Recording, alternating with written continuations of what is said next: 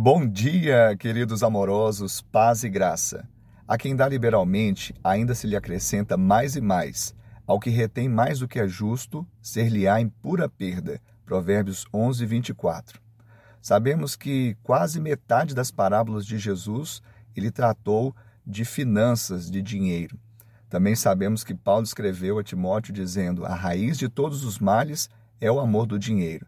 Não é sem motivo que muitos casais têm conflitos e até se separam, e tem sido uma das maiores causas de separação a questão financeira.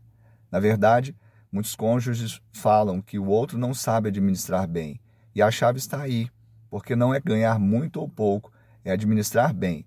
Mas devemos saber que não há um vencedor. Muitos querem ter a razão, preferimos ser felizes.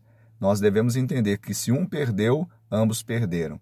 A chave está em ser liberal, generoso e administrar bem.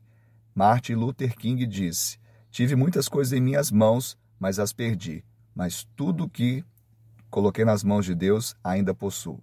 Que Deus te dê um final de semana de vitória, de bênção, em nome de Jesus.